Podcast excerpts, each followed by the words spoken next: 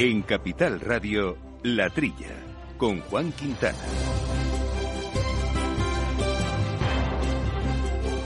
Buenos días, gente del campo, y buenos días, amigos del campo y de sus gentes. Bienvenidos otra semanita más aquí a esta horita que tanto nos gusta compartir con todos ustedes, hablando aquí de nuestra agricultura, de nuestra ganadería, de nuestra meteorología tan convulsa, un programa que hacemos con Jorge Zumeta, manda los controles técnicos y compañero aquí de mesa, Jaume Sagales. Jaume, ¿cómo estamos? Muy buenos días a todos.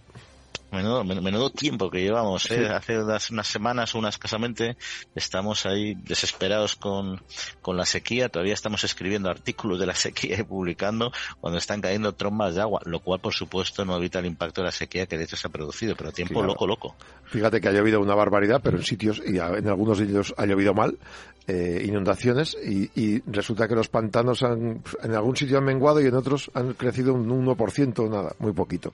Es una lástima.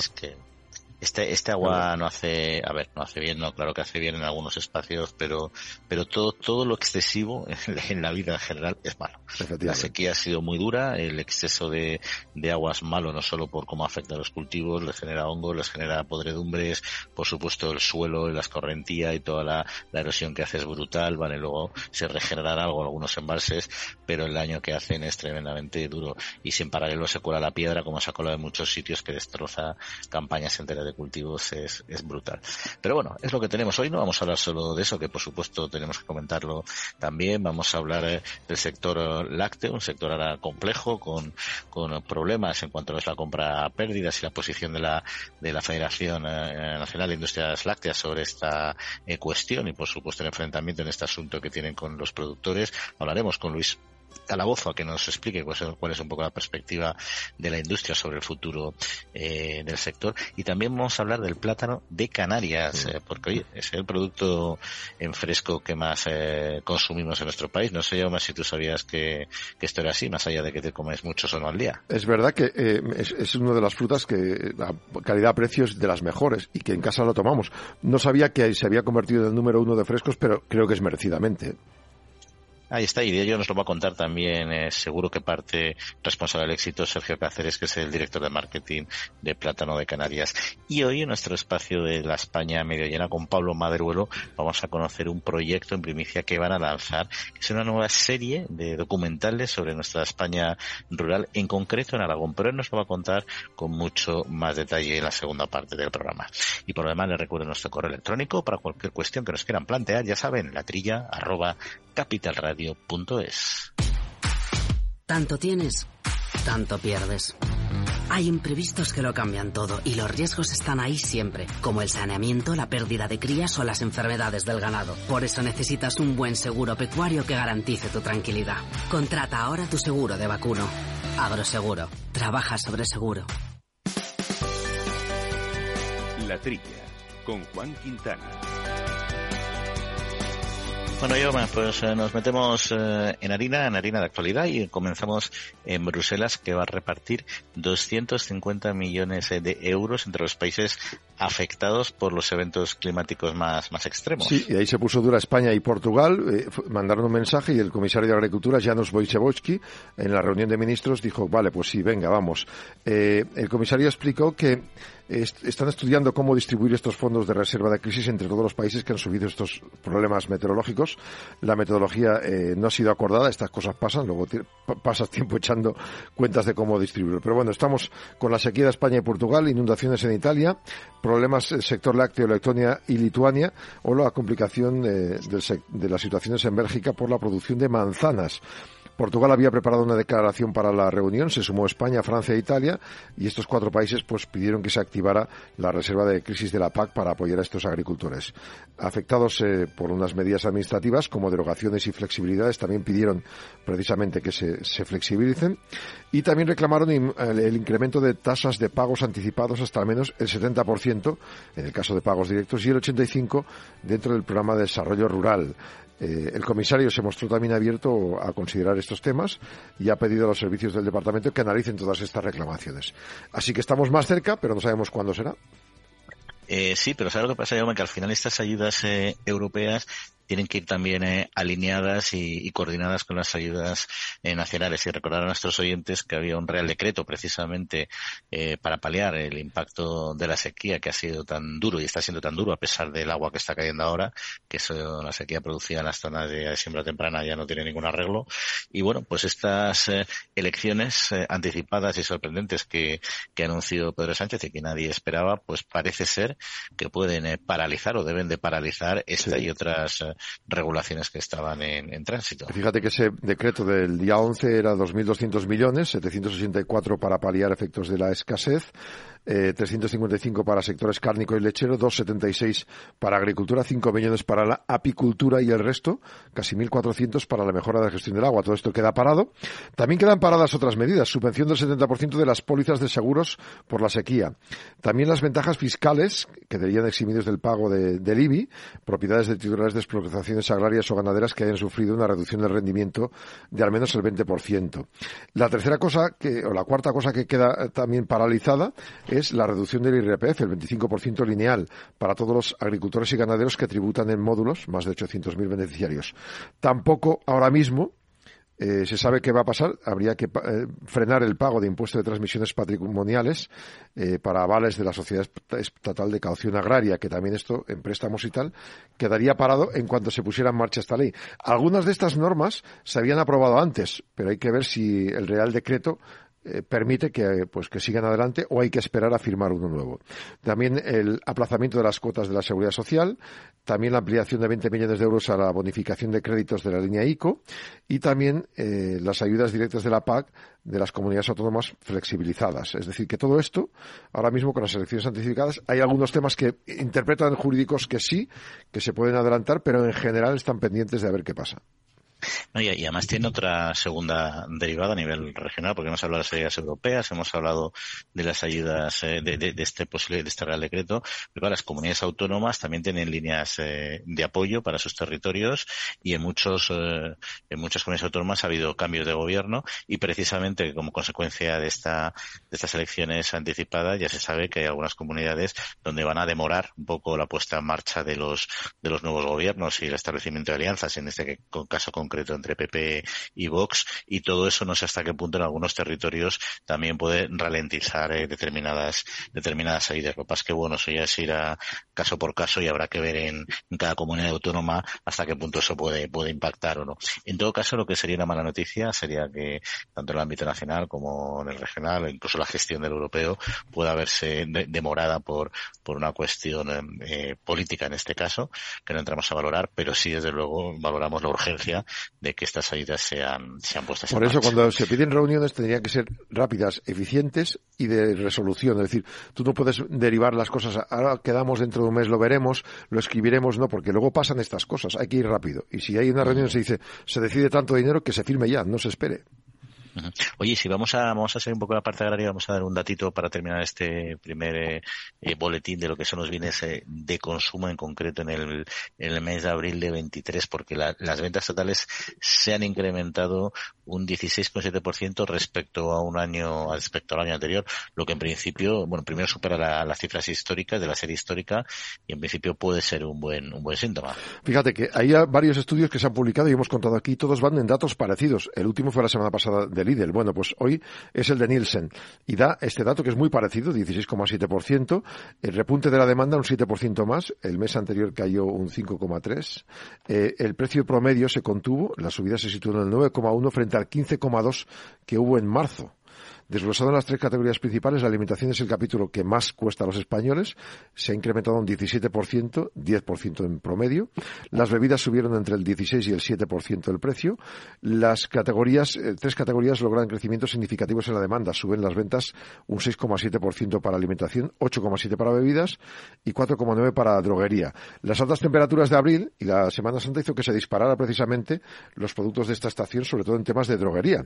En cuanto a categorías que bajan la demanda, la más destacada para farmacia de gran consumo, que baja un 43%.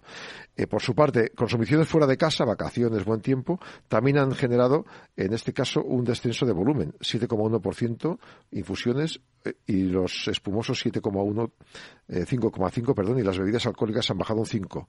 Entre los productos con mayor alza de precio durante este año, para entendernos, sigue siendo el azúcar, 36%, la parafarmacia gran consumo, 36%, alimentos infantiles ha subido un 23% y los quesos blancos pasteurizados un 23%. Los precios que han bajado en este año, pues eh, tratamiento facial 6,6, maquillaje 3,8 y complementos de lavado un 2,4%. Y en cuanto a congelados, pues eh, se incrementó la demanda un 23%. Y un apunte final, las ventas de volumen de marcas blancas aumentan un 11,7% un 11,7% y las de fabricantes solo el 1,9%. Pero mira, como estamos siempre, está en esta época tan sensible, están lloviendo las, las informaciones, los datos, ahí hablábamos de, de, este, de, este, de este referente en concreto, de esta referencia que es Nielsen, pero si nos vamos a datos en concreto del Instituto Nacional de, de Estadística, datos de índice de precios al consumo en alimentos y bebidas no alcohólicas en el mes de mayo, refrenda un poco lo que comentabas, ¿no? Han subido los precios, lo que pasa es que es verdad que han subido menos que el mismo mes de, de, de 2022. habían pegado un subidón durante un año y medio, lógicamente ya tienen que irse moderando. Eh, dijo la ministra que bajaban, no, no mintamos, no bajan, suben, pero sube, sube el 3,2% y no el 5%. Eh, en abril fue del 4,1%. Es una evolución debida a los descensos de los precios de los carburantes. Eh, dicen algunos que hay un efecto escalón, es decir, se ha consolidado el precio del año pasado y estamos pagando un 3% más, pero somos un 11% más pobres a la hora de comprar, eso es evidente. Bueno, Bueno, pues hasta aquí este primer eh, bloque de noticias porque tenemos asuntos que tratar con nuestros invitados y no queremos hacerles esperar. Agrobank les ofrece este espacio. La Trilla, con Juan Quintana. Bueno, pues hoy vamos eh, a hablar del sector lácteo, un asunto que hemos estado debatiendo en anteriores eh, programas aquí con nuestros compañeros eh, de micrófono y había un par de cuestiones de actualidad que queríamos tratar. Por un lado, una petición que hizo hace unas semanas la industria láctea para, bueno, para blindar fiscalmente la leche y, potenciar la consolidación, el desarrollo del sector. Y luego ya otra cuestión más, reciente, sobre todo que es el, el recurso ante el Supremo para la prohibición de comprar leche a pérdidas que también ha interpuesto eh, la patronal. De estas cuestiones de actualidad queríamos hablar con eh, Luis Calabozo, que es el director general de, la Federación eh, Nacional de Industrias Lácteas. Luis, muy buenos días y bienvenido. Buenos días, don Juan. ¿Cómo estáis? Bien, pues aquí estamos abordando este, este sector, bueno, que está de actualidad por muchas cuestiones. Empezando por el primer eh, tema, si te parece, un poco eh, qué es lo que eh, ha pretendido con este decálogo, con este planteamiento FENIL, pidiendo esta petición de blindaje de fiscal de, de, la leche y de los y de los lácteos. Yo creo que no, no, si veis un poco el documento en detalle, no solo es fiscal, yo creo que es más profundo y abarca, abarca un poco un proceso, digamos, el, el resumen de una serie de reflexiones. Reflexiones que yo creo que es la actualidad del sector lácteo. Yo creo que los últimos acontecimientos, y digo últimos, no del último año, los últimos dos años, los últimos tres años, desde una pandemia, crisis energética, guerra en Ucrania, dependencia, vulnerabilidad y sobre todo sequías, ahora cambio climático. Yo creo que este es un documento que quiere hacer frente, quiere entrar en una, reflexión estructural, estructural, más allá del debate mes a mes, día a día, de la coyuntura económica, o de eh, precios de venta, de compra. Yo creo que en el fondo lo que tratábamos de ver es cómo lograr que el sector lácteo, en concreto la industria láctea en su parte de, esta cadena, pues cumpla con su misión que justifica todo lo demás que, se solicita y es que sea capaz de abastecer a la población española de alimentos nutricionalmente esenciales y básicos. Lo hemos venido comprobando. En cuanto hay un problema que eh, afecte estructuralmente a la futura producción de leche, efectivamente nos encontraremos con incapacidad de transformar esa leche y a veces con problemas en lineales y los hemos vivido. Y a partir de ahí sí que dependemos, sí que nos encontramos, pues eh, se ve visiblemente la, vulnerabilidad y la dependencia que podríamos tener. Y esto va un poco enfocado a todo aquello que puede favorecer nuestra misión. Y desde, y desde ese enfoque más, más holístico, ¿qué habéis eh, planteado? ¿Cuáles son las, los, pasos que hay que dar en la búsqueda de, esta, de este equilibrio, de esta adecuada estructura del sector, en este caso de la industria? Eh, eh, vamos a ver, para esta misión hay una cosa básica, es una condición necesaria. no suficiente pero necesaria.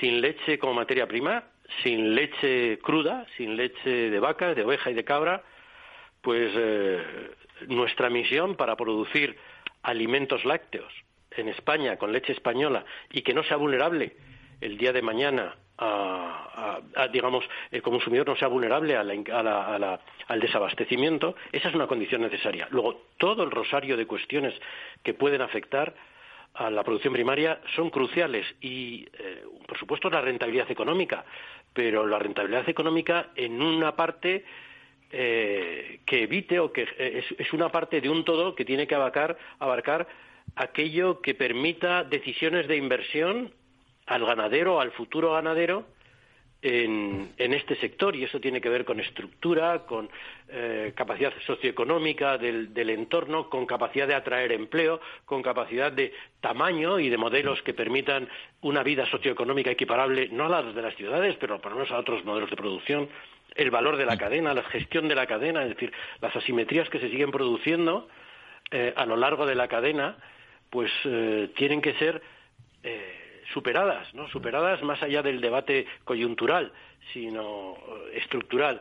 Hablábamos que una condición necesaria es la materia prima, pero otra condición suficiente es ser capaces de colocar nuestros productos lácteos fabricados en España y con productos españoles en el propio mercado español. Y el propio mercado español es parte de un entorno en el cual pues eh, estamos condicionados para poder seguir participando en nuestros mercados y no digamos los mercados exteriores de la capacidad que tenemos de poner esos productos de forma que el consumidor los elija y más en época de inflación es algo que hemos visto. Pero eh, comentabas por cierto Luis el tema del primer punto que mencionabas de la necesidad de disponer de esa materia prima. Ah, es que hay riesgo de, no disponer de ella no tenemos suficiente capacidad productiva Vamos, eh, la evolución ha sido clara. Desde el año a, pesar de que todo el mundo temía un colapso de la producción en España de leche a raíz de la finalización del sistema de cuotas, el efecto ha sido el contrario. Hemos pasado de producir 6 millones de toneladas a 7 millones, casi 500 mil toneladas. Pero hemos visto que esa vulnerabilidad existe, sobre todo en la medida en la que los problemas de costes, los problemas de estructura, eh, pues aceleran un proceso que es eh, global, ¿no? Desde Indonesia hasta Francia, hasta Dinamarca, que es el aumento del tamaño de las ganaderías que sean capaces de dar un modelo que tenga empleo, que dé gestión, que, sea capaz de afrontar las inversiones necesarias en los nuevos modelos de producción eh, que pide la sociedad, más con condicionalidad eh, ecológica, eh, inversiones en digestores, todo lo que es el avance, pues todo esto que se va produciendo de manera estructural en todo el mundo y en España también. Hay que recordar que producíamos en el año 93 pues menos de eh, 6 millones, 5 millones y medio de toneladas de leche de vaca con 140.000 ganaderías. Pues si producimos 7 millones 300, 7 millones 400 mil toneladas con algo menos de 11.000 ganaderías en leche de vaca. ¿Qué quiere decir esto? Que este es un fenómeno que eh, si queremos garantizar la misión fundamental que es aportar a la sociedad estos alimentos eh, básicos y que además son sinérgicos con mantenimiento de, un tejido económico importante, con el mantenimiento de un tejido eh, productivo importante en las zonas eh, menos industrializadas y que las industrias que además están implantadas en su gran mayoría, pero absolutamente en estas mismas zonas, pues sigan manteniendo la actividad. Y esto es lo que nosotros vemos. La crisis, la crisis ha acelerado este proceso que antes era, digamos, y que tiene un ritmo casi orgánico que se va produciendo por el, por desarrollo, vemos que eh, eh, accidentes o crisis importantes lo pueden acelerar hasta llegar a un momento determinado en que desincentive la presencia en el sector del empresario ganadero, ¿no? Y eso llevábamos aumentando constantemente, como decíamos, de 6 millones a 7 millones y medio desde el año, llamémosle desde el año 2014, 2015, cuando acabó el sistema de cuotas, y este ímpetu se ha frenado de manera fuerte y además eh, importante en cuanto hemos afrontado la crisis de costes, de sequía y de alimentación que hemos pasado en el año 2002. Que eso sea coyuntural, pues bueno, podría ser una parte, pero si esto se convierte en estructural, ponemos en riesgo toda esta capacidad que tenemos de aportar leche y productos lácteos a la sociedad. Y esto es lo que nos preocupa y que además hace que tengamos esa razón de existir. Y comentabas eh, también, eh, o comentabais en este documento también la, bueno, la, la, cuestión de la negociación de los nuevos contratos de compraventa, que había que buscar un equilibrio y, y vinculados de alguna manera, eh, entramos un poco en la segunda cuestión que hemos conocido estos días, que es esta demanda del Tribunal Supremo, si la información que tenemos es correcta, por la que FENIL pide que se anule la prohibición de, comprar a pérdidas eh, entre el transformador y el, entre el transformador y el productor, lo que ha generado una, una alarma en el sector. ¿no? Eh, ¿A qué es debido este, este planteamiento, esta acción eh, jurídica y qué, qué objetivos perseguís con ello? Fundamentalmente, lo primero que hay que decir es que FENIL no quiere derogar ni tumbar en cualquier caso la ley de cadena alimentaria.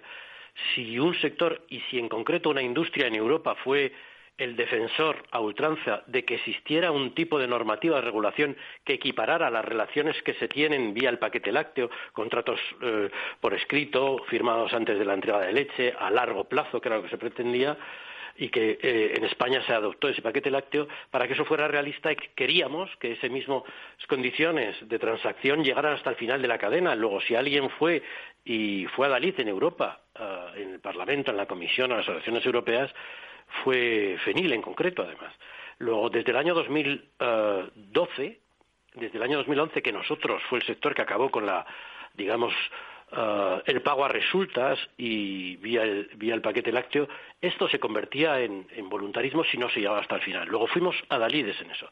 ¿Qué es lo que tiene? Y así fue, como nosotros íbamos y en nuestras presencias, yo creo, en los debates en el, Congreso de los Diputados y en el Senado, lo hacíamos ver, eso era lo que queríamos. El problema es que eh, en un sector específico, cuando se introduce, eh, por ejemplo, la eh, la, cláusula de cubrir el coste efectivo de producción individual de cada ganadero y que la responsabilidad sobre esos costes la tiene el comprador en una definitiva o la industria, nos encontramos en situaciones muy complicadas de gestionar. ¿Cuál es, eh, sobre todo por la especificidad del sector lácteo? El sector lácteo es un sector, el único que yo conozca, de producción continua. La leche se produce y se recoge todos los días, no se puede eh, poner grifos a las ovejas, ni a las cabras, ni a las vacas, con lo cual esa producción continua, que además debe ser recogida continuamente y en, y en tiempo, y al mismo tiempo ser elaborada en leche y productos lácteos en el mismo tiempo de manera continua, ¿cuál es el coste de producción? ¿El de un día? ¿El de una semana? ¿El de un mes? ¿El de tres meses dentro de un mismo contrato a largo plazo? ¿Cómo estableces ese coste? ¿Ese coste de quién depende el efectivo? Depende eh, del que compra, no, no lo puede conocer ni lo sabe, depende del que produce, pero en este sector y en cualquiera. Y en cualquiera. Entonces, ¿cuál es la responsabilidad de no estar en precario ante cualquier eh, evento que el vendedor, en este caso el ganadero, pudiera expresar como un aumento sobrevenido de costes? ¿Qué pasa con ese contrato? Y al contrario, es en su contrario.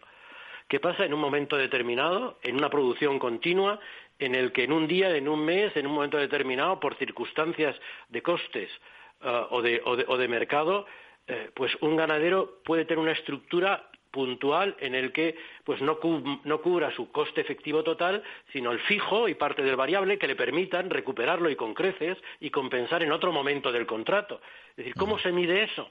Y pues efectivamente estamos en un momento de inseguridad que lo único que pedimos al tribunal es que se pronuncie sobre eso, que diga cómo gestionar eso. Es decir, cómo hacer que esto funcione, sea a lo largo de la cadena y que no trabajemos en un sector muy peculiar y muy específico eh, con inseguridad jurídica, tanto del ganadero, en un momento determinado sobre cómo colocar su leche en un momento determinado, digamos, imaginemos un momento eh, de, excesos de, oferta eh, como los hemos vivido en algún momento, ¿no?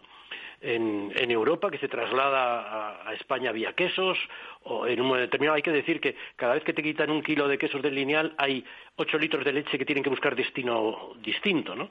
O sea que luego vamos eh, en, ese, en, ese, sentido, ¿qué pasa? Que en ese momento, si en un momento determinado hay, la producción tiene que seguir saliendo, quizás no al cubrir el coste efectivo total de ese momento, pero sí ser resilientes la industria tiene que dejar de recoger porque no cubre el coste efectivo de producción y el, y el ganadero tirar esa leche. Es decir, es decir estamos lo que pasa, es que yo creo que hay el, el miedo que tiene el, el, sector es que es, o sea, no, es que en un momento dado, buena coyuntura, pues eh, se pase por un desequilibrio, como bien decías, ¿no? Es que la industria puede, puede utilizar eh, esa, bueno, esa, esa posible liberalización de la norma para establecer una estrategia más, más estable, basada en determinados argumentos eh, económico-financieros que seguro que son válidos también. yo creo que ahí está un poco el, el, problema, sobre todo porque, como bien sabes, pues el tema de la venta pérdidas es algo que es, que es clave dentro de la ley de la en contra todos de la venta pérdida todos, es decir, luego, luego no, eh, no debe de, de, interpretarte, de interpretarse en, ningún caso en ese sentido. Todos estamos en contra de la venta pérdidas. ¿Qué logramos con el paquete lácteo, por ejemplo, en España? Logramos algo que todos buscábamos, que en vez de por supuesto, se acabó con el pago a resultas al exigir eh, contratos previos a la entrega. Lo segundo, se acabó, es decir, se pretendía que las relaciones fueran en el, más largas, los contratos fueran más largo plazo para evitar el riesgo de que ante una coyuntura puntual hubiera crisis en la recogida de leche y sobrara leche. Se, se lograron prácticamente más del 90% de los contratos de leche de vaca eran a un año o más y en su momento qué es lo que pasó a raíz de, eh, este, de, estos, de, este problema pues bueno si realmente alguien tiene que asumir un contrato con sus clientes en, en, consonancia con el contrato a largo plazo que tú tienes con un ganadero, si tú no tienes esa misma visibilidad en el largo plazo, al final con un problema en el que en un momento determinado individualmente un ganadero puede dejar de vender leche porque le han subido los, los costes, al final una parte u otra va a reclamar contratos de menor periodo, de menor duración. En épocas de ciclo bajo será la industria la que querrá menos duración, pero aceptó que fueran a largo plazo por este, digamos, aseguramiento de leche a largo plazo, pero lo hemos asistido en el año 2022, cuando empezó a haber una demanda de leche por asegurarse el aprovisionamiento de leche por parte de la industria, quien no quería contratos a largo plazo y renunció a ellos y quería contratos a tres meses o a menos, esperando que siguiera subiendo el precio, era el ganadero. Luego, es decir, eh, probablemente con la mejor intención hemos acabado con una planificación y estabilidad de todos a la hora de planificar nuestro negocio y defender nuestros productos. Eh, Luis eh, Calabozo, director general de pues muchas gracias eh, por las explicaciones porque realmente es un tema es un tema complejo y veremos pues cómo, evoluciona todo. Muy bien. Un abrazo como siempre, un saludo. Agrobank les ha ofrecido este espacio.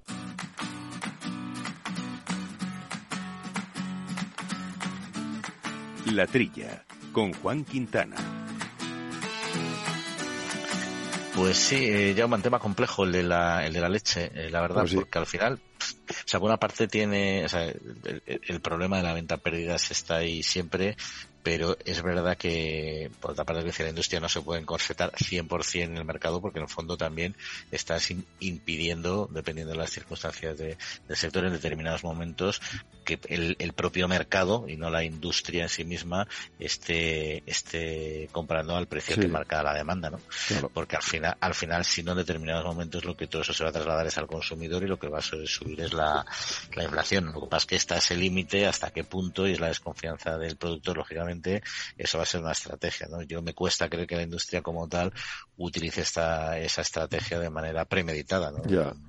Sí, sí, pero es un tema súper, súper, súper delicado y difícil de, eh, de enfocar. Yo mi opinión es que eh, tanto agricultores como industrias tienen un objetivo común, en el fondo es sostener el sector producto, en, o sea, por supuesto defender la, la, rentabilidad de sus empresas, negocios y explotaciones, pero siempre defendiendo y entendiendo que el futuro pasa porque haya una, hasta una, un equilibrio y te, por supuesto un sostenimiento de la producción, porque si no, claro, no, te puedes traer leche a otros países es infinitamente más costoso y entonces también lo dispararía los costes. ¿no?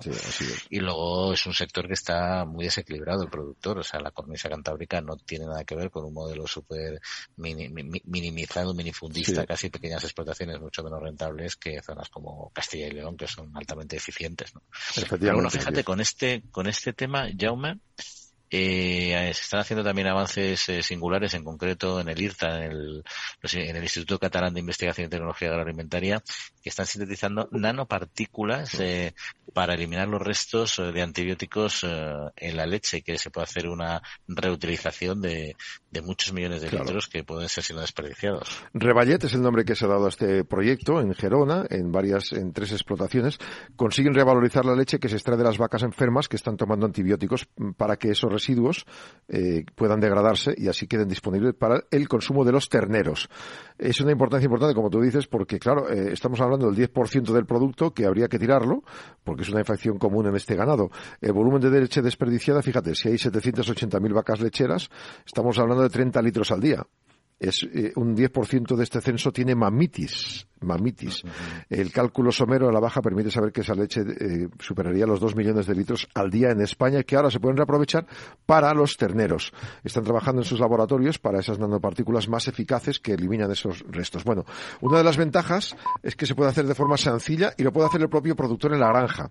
Las farmacopartículas, una vez han degradado el antibiótico, se depositan en el fondo del recipiente de la leche y se pueden extraer para un nuevo uso. Es economía circular pura, 100%, que esa leche descartada se usa para alimentar terneros, fomenta esa economía circular, mayor crecimiento o productividad de esos terneros, porque tiene alto valor nutritivo esta leche, y de esa manera esa leche de desecho elimina residuos antibióticos y es una práctica beneficiosa para las explotaciones que se evitan también infecciones recurrentes y difíciles de eliminar, causadas a veces por partículas de bacterias multiresistentes. Sí, bueno, al final el problema del uso de los antibióticos eh, es, está muy, muy minimizado realmente ya en Europa. Hablábamos hace poco, si recuerdas, precisamente como los últimos datos eh, decían que es un tema que estaba ya prácticamente neutralizado, lo que es la, la, generación de resistencias a los antibióticos por, por uso animal y su traslado al, a las personas, ¿no? Pero evidentemente cuando tienen mastitis o tienen otro tipo de, enfermedades, inevitablemente tienen que, que, aplicarse antibióticos. Entonces en ese momento la leche que se está produciendo para curar ese animal, pues no puede entrar en el mercado y efectivamente es un residuo que no puede introducirse ni siquiera en, en nueva alimentación animal, ¿no? Este, este proyecto me parece, la verdad es que francamente interesante. Eh, sobre todo porque se avanza en un objetivo común que sigue siendo minimizar el riesgo de, o sea, el, impacto de los antibióticos en este caso, que lo que genera no es tanto resistencia como desperdicio alimentario, que es otra otra línea de trabajo, ¿no? Así que ahí, ahí estará la ciencia, la ciencia trabajando duro. Volvemos, si te parece, a, a nuestras a nuestras explotaciones, a nuestro campo, en este caso a nuestra agricultura y a la fruta de hueso en particular, que bueno, parece que arranca eh, de forma estable, pero bueno, también hay una cierta amenaza de, de pérdidas, ¿no? Sí, la campaña fue muy mala el año pasado. Eh, deja en curso ahora mismo números más positivos. Estimación de millón y medio de toneladas de melocotón, eh, según los últimos datos que manejan desde COAC. Es un 50%, 50 más que el año pasado. Eh, casi llegaron al millón de toneladas. Se estima una previsión de 96.000 toneladas de albaricoque frente a las 66.000 del año pasado. La principal amenaza de ahora para los productores es, pues eso, falta de agua para las próximas semanas y meses, sobre todo en verano y especialmente en el Valle del Ebro. Los precios de algunas frutas de hueso se han mantenido tenido estables esta semana. Por ejemplo, melocotón, eh, durante la semana 16 del año estaba a 1,5 euros. Para los productores son precios que siguen sin repercutir al alza los costes de los insumos que han sufrido por la inflación. Algún día tendrán que repercutirlos. El año pasado la fruta de hueso sufrió la campaña más corta en volumen de la última década, con una producción de escasamente 1.100.000 toneladas, la más baja de la década, como te digo, un 24, un, casi un 30% inferior a la registrada en el año 2021. Sí, además algo que pudimos notar en los, en los bolsillos, recordar a nuestros oyentes sí. perfectamente el precio, el precio de la fruta fresca, ¿no? Con no solo de la fruta hueso, también de los productos de la huerta, como la sandía, como el melón, que una escasa producción hizo que se, que se disparara, ¿no? Y luego de la, es un poco lo que comentábamos de la, de la sequía, las temperaturas, etcétera, ¿no? La sequía ha afectado mucho, evidentemente, porque ha hecho árboles, ha hecho que los árboles tengan menos capacidad de, menos capacidad eh, productiva, pero es que, jo, es que hay unas amenazas también climatológicas que no sabes a qué, a qué atenerte, ¿no? Porque ya cuando los frutos entren estén maduros, en el momento que puede caer, caer piedra. Estamos viendo que ahora está la, climatología un poco desatada, ¿no? Y estamos en una época también sensible desde, ese punto de vista. Las temperaturas siguen siendo todavía poco, poco veraniegas, o sea, bajas para la época y ese miedo, ese miedo existe. Y una, como empiecen a caer ahora las producciones que hay, unas organizadas fuertes o ni siquiera fuertes, la verdad es que pueden torcer otra vez eh, la campaña pero esperemos que, no sea así porque además está bajando el consumo de producto en fresco debido al precio y lo que queremos todos es que sea una cuestión muy coyuntural el pasado año y que este año se pueda se pueda recuperar en efecto. Oye, y cuestión también eh, de campo, en este caso de agricultura y en particular del viñedo, sobre todo también hablando de cambio climático, ya que estamos hablando de ciencia, como hemos hablado anteriormente con el tema de los antibióticos, se están probando adaptaciones precisamente del viñedo a este, a este, a este cambio de la meteorología o, la climatología más bien, con técnicas en concreto orientadas a mejorar el cava. Lo han probado en Requena, Valencia, con el, la uva macabeo mediante varias técnicas de cultivo, sombreado de cepas, forzado de yemas, poda severa después de la floración, la poda tardía y el acolchado. Entre los resultados que ven es que el forzado de yemas mejora la composición de la uva, mayor relación alcohol-acidez, menor grado de esta última, según informa la Universidad de Valencia, que es quien lleva el tema. El aumento de las temperaturas de las últimas dos décadas adelanta la fecha de la vendimia mediterránea seis días de media y altera, por tanto, también la composición de ese mosto, ¿no? las concentraciones de azúcares, los valores de acidez. Eh, el contenido de compuestos fenólicos se, incrementa también más lentamente. Bueno, pues en esa región vinícola, Utiel-Requena, estos efectos podrían alterar el tipo de vinos y sobre todo el del cava, comprometiendo la competitividad. Con este estudio, con las técnicas agronómicas modernas, ven que pueden influir sobre la calidad de estos vinos con la elaboración posterior del cava. En años lluviosos y frescos no se recomienda el sombreado, por ejemplo, sería más efectiva para añadas calurosas y secas, pero el forzado de yemas se recomienda, por ejemplo, para el cava tipo premium, premium de alto valor comercial. En las condiciones, por tanto, climáticas de Requena, el principal reto al que se enfrentan los productores de cava es la baja acidez y el elevado pH del mosto de la uva. Y se ha puesto de manifiesto que estas técnicas ayudan a modificar el microclima del racimo durante la época de maduración y disminuyen también la relación alcohol-acidez. O sea, perfecto. Pues ahí está. Eh, ya sabemos que al final es necesario todo lo que es la investigación y la mejora de, material vegetal precisamente para adaptarse a, al cambio climático, al calor, a la sequía y a las nuevas plagas y enfermedades también. Y todo eso se está haciendo muy bien desde los centros de investigación públicos, también privados. La industria también está aplicando muchos eh, recursos económicos en, eh, en, avanzar en mejoras eh, de variedades. Y bueno, es un proceso lento y costoso y menos mal que el cambio climático tampoco se, se produce de un día a otro y hay un cierto margen de maniobra. Pero vamos, hay que, hay que correr y hay que, hay que invertir. Bueno, pues hasta aquí este segundo bloque de noticias. Nos quedan otras em, cuestiones eh, que tratar y ya, ya vamos. Piensa en un árbol, grande, con sus frutos, su sombra. Y ahora piensa en cómo empezó todo. En Agrobank, sabemos que tu proyecto es como una semilla. Por eso queremos ayudarte a impulsarlo con las mejores soluciones integrales, digitales e innovadoras. Contigo desde el origen. Agrobank. Infórmate en caixabank.es. La Trilla, con Juan Quintana, Capital Radio. Bueno, pues hay eh, muchos productos eh, típicos de nuestro país, productos elaborados, también productos en fresco. No en somos eh, la huerta de Europa, pero en particular hay uno que se ha convertido en el producto en fresco más vendido en España, que es el plátano de Canarias. Así lo, lo dice, así lo, afirman los estudios, eh, los resultados de los estudios realizados por la consultora independiente Cantar. Y de este tema, sobre todo de este producto muy conocido ya, por otro lado, vamos a hablar con Sergio Cáceres, el director de marketing de Plátano de Canarias. Sergio, muy buenos días. Hola, buenos días. ¿Qué tal? Un saludo. Bueno, yo creo que el plátano de Canarias es un elemento clave eh, en, nuestra, en nuestra dieta y en nuestra mesa. Es eh, bien sabido. Lo que no sé si erais conscientes también o sabíais, esto os ha aportado información nueva sobre el papel que representa realmente para los consumidores españoles. Bueno, es algo que sospechábamos que sabíamos del, del cariño que nos, que nos tenían. Afortunadamente pues prácticamente todos los hogares de España eh, y pero bueno no teníamos hasta hasta hoy un, dato tan concreto comparativo de la de la categoría de frutas en nuestro país. Y en este sentido el que el que la consultora Cantar haya incluido en su en un ranking de, de, marcas y de productos de gran consumo por primera vez este año la categoría de frescos pues nos ha, nos ha permitido eh, tener ese comparativo y ese dato que además no es una estimación o una, una valoración, digamos, subjetiva, sino que, que se da en base a, datos de compra y, y, frecuencia de compra de los propios hogares en España, con lo cual realmente es un, es un resultado para nosotros muy valioso. Además es un dato doblemente positivo, intuyo, porque bueno, según la mayoría de estudios de mercado, está aumentando la venta de marca blanca respecto a la venta de otros productos de, de marca, digamos, de, de, calidad. En este caso, Plátano de Canarias que se ponga, que siga líder y que se ponga líder, eh, habiendo otras opciones, eh, en esta época en la que la carestía de vida ah, influye mucho en la cesta de la compra, significa que la apuesta del cliente es seria hacia el Plátano de Canarias, ¿no?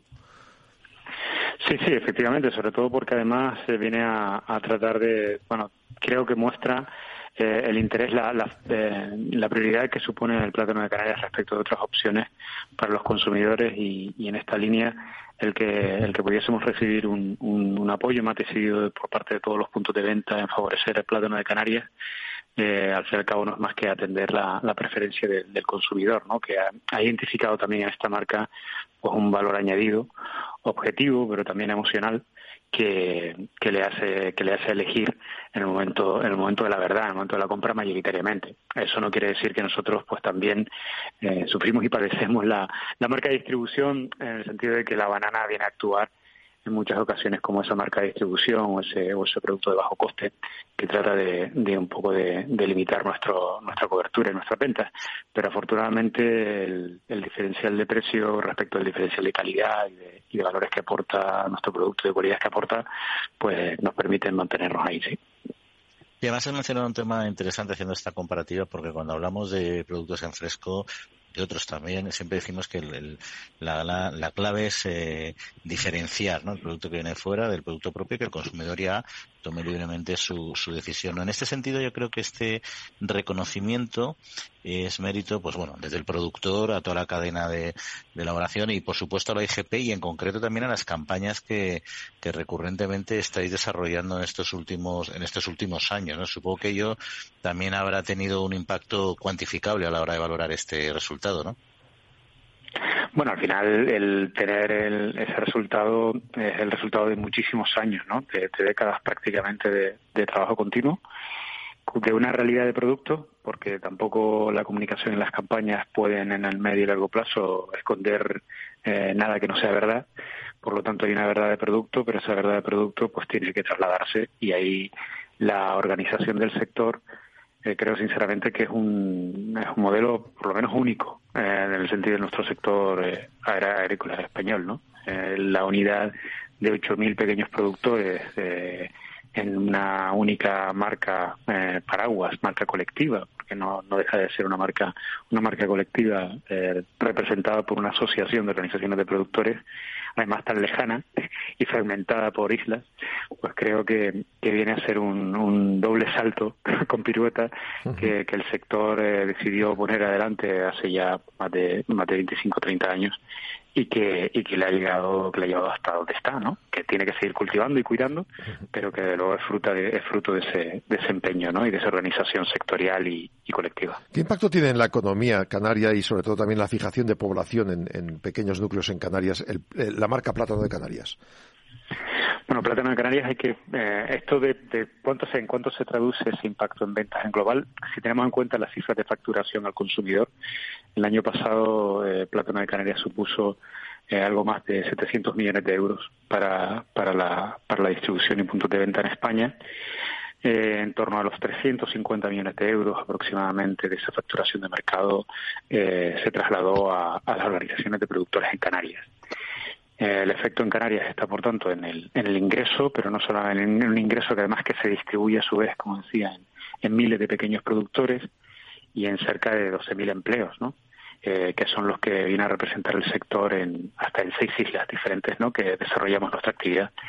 Así que, bueno, respecto a la fijación, lo cierto es que hay muchos municipios de carácter, bueno, agrícola en Canarias que la isla de La Palma principalmente, pero también el norte de Tenerife, el norte de Gran Canaria, donde, donde sin, sin plátano pues no hay ningún tipo de, de, alternativa de actividad laboral. Oye, y Sergio, yo creo que el, éxito en España de, un plátano propio pues es, es, claro además tiene, tiene sentido también por nuestra por la calidad del producto, también por lo habituado que estamos al producto, ¿no? Pero si hablamos ya de consumidores eh, de fuera de nuestro país, ¿qué, nivel de penetración tiene el plátano canario en otros territorios? ¿Es, ¿Es fácil darle entrada y competir con otros de otras latitudes?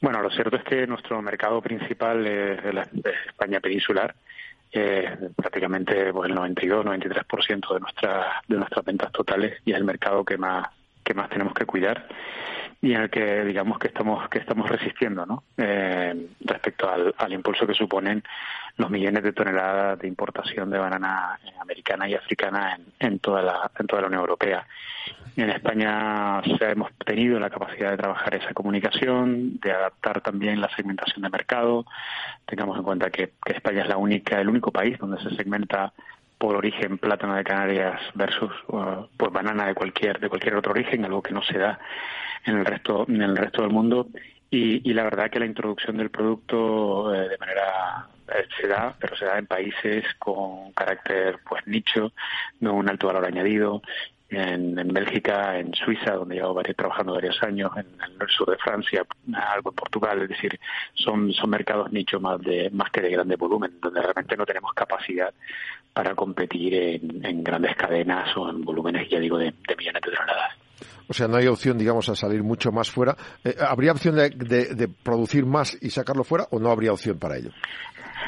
Bueno, eh, lo, que, lo que sí ocurre es que significaría también un cambio de, paradigma de lo que es eh, realmente la valoración del producto en general. Es decir, eh, nosotros sí hemos conseguido en España ese valor añadido, una consideración, una incorporación también a la dieta en, kilos persona año significativa desde el punto de vista cualitativo. Eh, como dicen los alemanes, bananas son bananas y lo dicen desde el tono del, desde el ámbito de que bueno es un producto que se considera la fruta más económica, más barata eh, y de más fácil acceso. Eh, realmente no se tienen en, consideración realmente eh, bueno pues aspectos medioambientales, sociales, de sabor. Es decir, es una es, un, es algo para para nutrirte, pero no para disfrutar de ello y en ese sentido la competencia en precio pues hace muy muy complicada que, productores europeos con unos estándares de, producción y comercialización eh, afortunadamente muy diferentes pues pues eh, podamos eh, entrar en esos en esos canales de venta Muy bien, pues enhorabuena en todo caso por, por este reconocimiento, Sergio Cáceres, director de marketing de Plátano Canarias. Un saludo, muchas gracias. Muchísimas gracias a ustedes. Un saludo.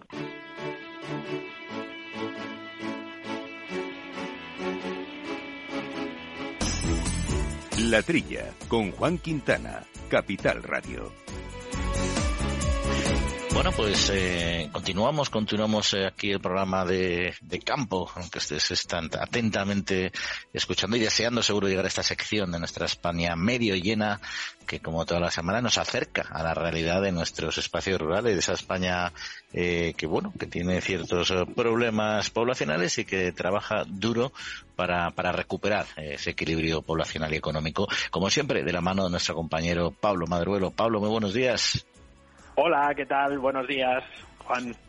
Bueno, no, no sé, como siempre te, te, pillamos viajando por, por toda España, por nuestros espacios rurales, oímos que, que, que, descanses un poquito y nos cuentes un nuevo, un nuevo proyecto que además presentasteis hace, hace escasos días, porque aquí nos hemos hecho eco de este proyecto de las huellas eh, en la tierra, donde habéis eh, hollado de los caminos de, Castilla y León y ahora arrancáis una nueva temporada, ¿no? En Aragón.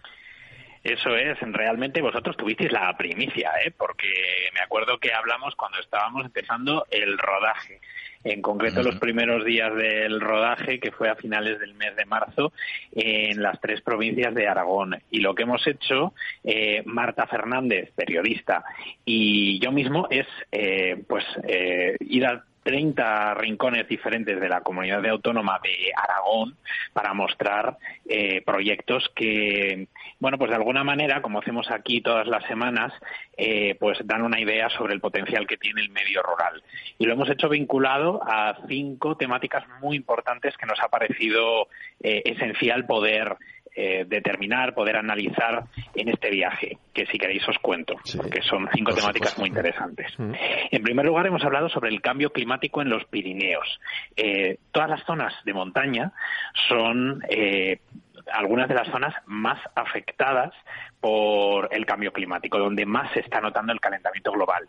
Esta misma semana hemos conocido que a nivel mundial ya estamos superando siete de los nueve umbrales que nos permiten, eh, de alguna manera, pues la vida en la Tierra, ¿no? Em, y precisamente, pues muchas de estas cuestiones tienen que ver con el cambio climático y la sostenibilidad. Bueno, en los Pirineos, cuando estuvimos grabando en marzo, eh, hacía un sol eh, de justicia. Eran días casi del mes de junio, julio. Yo recuerdo ir con el coche eh, cambiando de, localización y ver a un chico corriendo sin camiseta eh, en los Pirineos en marzo. El paisaje ha cambiado radicalmente y eso también ha hecho que el turismo cambie de forma exponencial también, puesto que ya no puede vivir solo de la nieve, ¿no? Em, bueno, pues todo esto lo analizamos, damos datos importantísimos, interesantísimos con Eva, que es la coordinadora del Observatorio del Cambio Climático de toda la zona pirenaica, y además conocemos historias que, eh, partiendo del medio rural, pues nos demuestran cómo se está adaptando toda esta zona de los Pirineos en Huesca a, esta realidad cambiante en la que estamos. Esa es una de las temáticas que hemos abordado, pero hay más. Eh, también hemos querido em, analizar qué es lo que pasa cuando la dispersión condiciona la movilidad. Especialmente en Teruel, eh, pues nos encontramos una de las densidades de población más bajas de toda España. Mm. ¿Qué significa esto? Que en pueblos que ya tienen muy pocos habitantes y donde hay mucha gente mayor, pues hay muchas dificultades para hacer desplazamientos. Mm. Estuvimos con el consejero de Movilidad y Ordenación del Territorio del Gobierno de Aragón, que nos contó un proyecto que está pues a punto de ver la luz eh, para eh, que todos los municipios que tienen al menos 10 habitantes de toda la comunidad de Aragón tengan alguna conexión regular de autobús. Al mismo tiempo, también estuvimos viendo algo muy interesante que han puesto en marcha en la comarca del Somontano, en Barbastro, en Huesca. Eh, Sabéis que Aragón se organiza en comarcas eh, que son supramunicipales, ¿no? Y eh, lo que han hecho en esta comarca es em, poner un transporte colectivo para las personas mayores que tienen que ir a hacer cosas, ¿no? Entonces, eh, como también hay muy baja densidad de población, salvo en Barbastro, que es la cabecera de esa comarca, pues lo que hacen es trasladar a esas personas, llaman como si fuera un taxi, oye, tengo que ir al podólogo, tengo que ir a hacer la compra, no sé qué, y entonces, bueno, pues les, les, les ayudan a trasladarse. También conocimos un proyecto en Mora de Rubielos, por ejemplo, eh, que pusieron en marcha en la comarca un coche eléctrico para que la gente se pudiera mover de un pueblo a otro. Eh, y además lo hiciera de forma sostenible. Y lo más divertido de todo fue que me hice un viaje en bici eh, por unos caminos que se han adaptado por parte del Consorcio de Transportes de Zaragoza para que se aprovechen esos caminos de concentración que hay en las tierras que hay alrededor de Zaragoza para eh, señalizándonos que se puedan utilizar eh, en bicicleta para que la gente se mueva de un pueblo a otro o de los pueblos del Alfoz a la capital, a Zaragoza, o incluso a los polígonos industriales. Entonces lo que hice fue irme con Jorge, que es uno de los eh, responsables de este proyecto, a recorrer esos caminos en la bici y mientras caminábamos en la bici, pues lo contamos. ese es otro de los temas que hemos abordado, pero hemos tocado otros tres. También hemos hablado sobre el empleo verde y las posibilidades que este tiene algunos proyectos súper interesantes que os contaré mm. más detenidamente en algún otro programa. Hemos hablado también del consumo de proximidad. Lo que hicimos Marta y yo fue ir a conocer un montón de productores locales. Fuimos a comprarles directamente los huevos, los quesos, el vino, escabechados, verduras, harinas, arroces. Eh, y con todo lo que compramos a lo largo del día, nos fuimos después a hacer la cena a una casa rural en Biota, en la comarca de las Cinco Villas, en Zaragoza, y allí hicimos la cena a todos los compañeros técnicos que venían con nosotros para hacer el rodaje de la serie.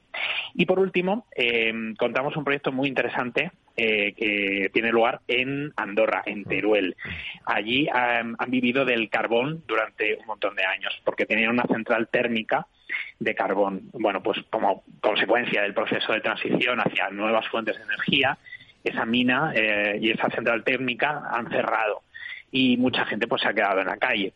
em, se ha trabajado durante varios años en generar un proyecto eh, que bueno pues que utilice esos terrenos con otros fines no y lo que se ha decidido al final ha sido eh, utilizar ese espacio para generar energía renovable con placas con eh, energía eólica también y complementar eso que va a tener lugar en los antiguos terrenos de la central térmica, que por cierto han derribado de forma definitiva ya esta misma semana, que acaba de terminar, em, pues con esos mismos eh, terrenos además se ha generado un proyecto con 30 entidades eh, sociales de la zona para, a partir de todo lo que se va a generar ahí, generar empleo, generar actividad a través de proyectos relacionados, para construir huertos solares, para hacer centros formativos en energía renovable, etcétera, etcétera. Lo que hicimos ahí fue juntar a cinco personas, hicimos un debate con todos ellos sobre todo este tema, que es un tema que también tiene una parte polémica por el elemento paisajístico y no quisimos dejarlo de lado, quisimos abordarlo también. Eh, y bueno, pues eh, fue un debate súper enriquecedor que yo creo que dio una muestra de cómo se pueden hacer las cosas a gusto de todos eh, y un proyecto que además está empezando a ser una referencia a nivel europeo. Oye, Pablo, yo, eh, muy interesante, es que todo lo que nos has contado, con, ganas de, además algunos temas concretos a mí me, me interesan mucho, no todos ellos en general, pero por ejemplo el del Pirineo, yo soy un amante de la montaña y del Pirineo en particular, es un tema que lleva tiempo preocupándome, pero yo creo que una pregunta se le ocurrirá a todos nuestros oyentes si es, si esto realmente es un trabajo, ¿eh? Yo quiero ser como tú, Pablo, yo quiero, pues, trabajar así, poder ir en bicicleta, visitar nuestros pueblos, preparar cenas con productos de proximidad que es un privilegio poder hacer un viaje así.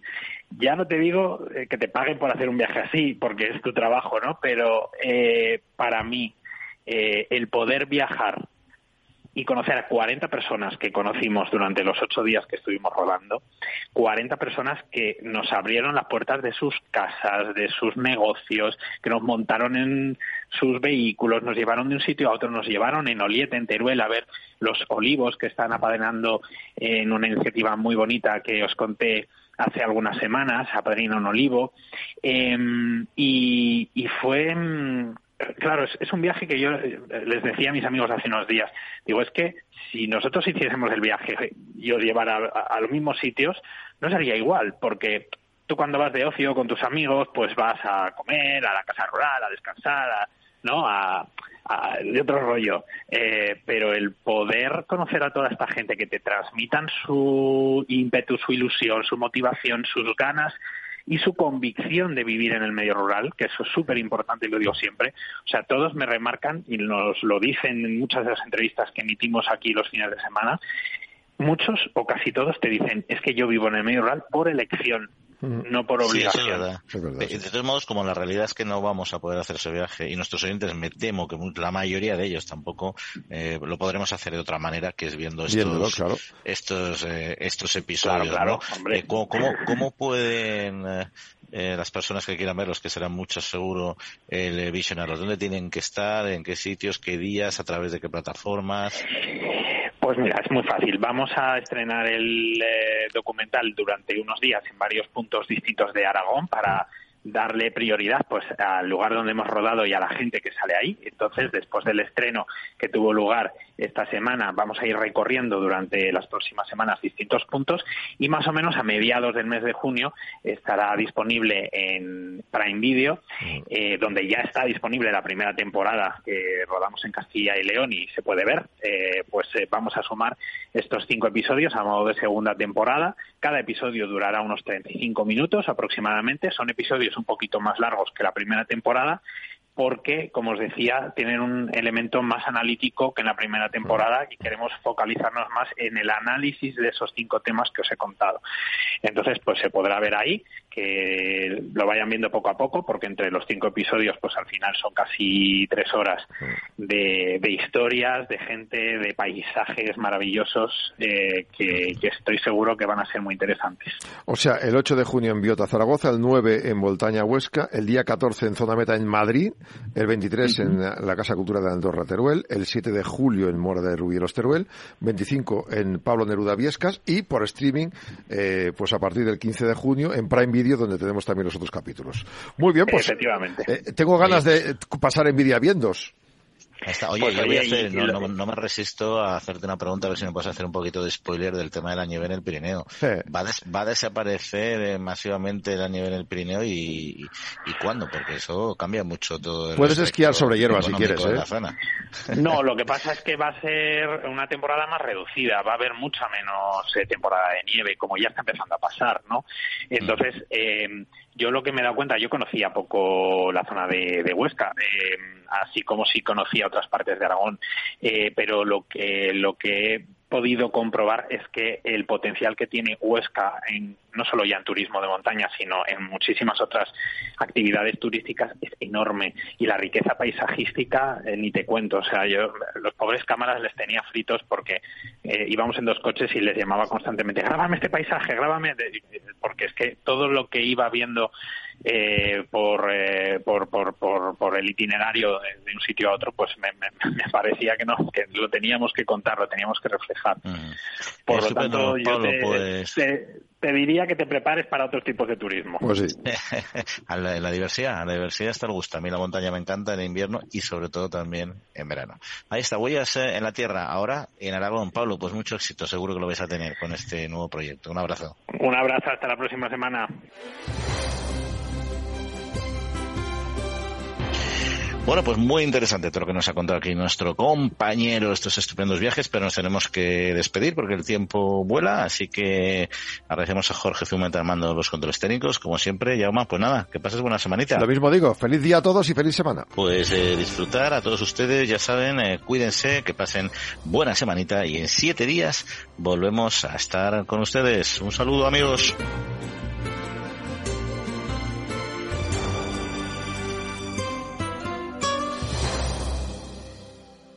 Nos gusta que las personas tengan opinión propia. Quienes aquí hablan también expresan su propia opinión. No representan la opinión de Capital Radio.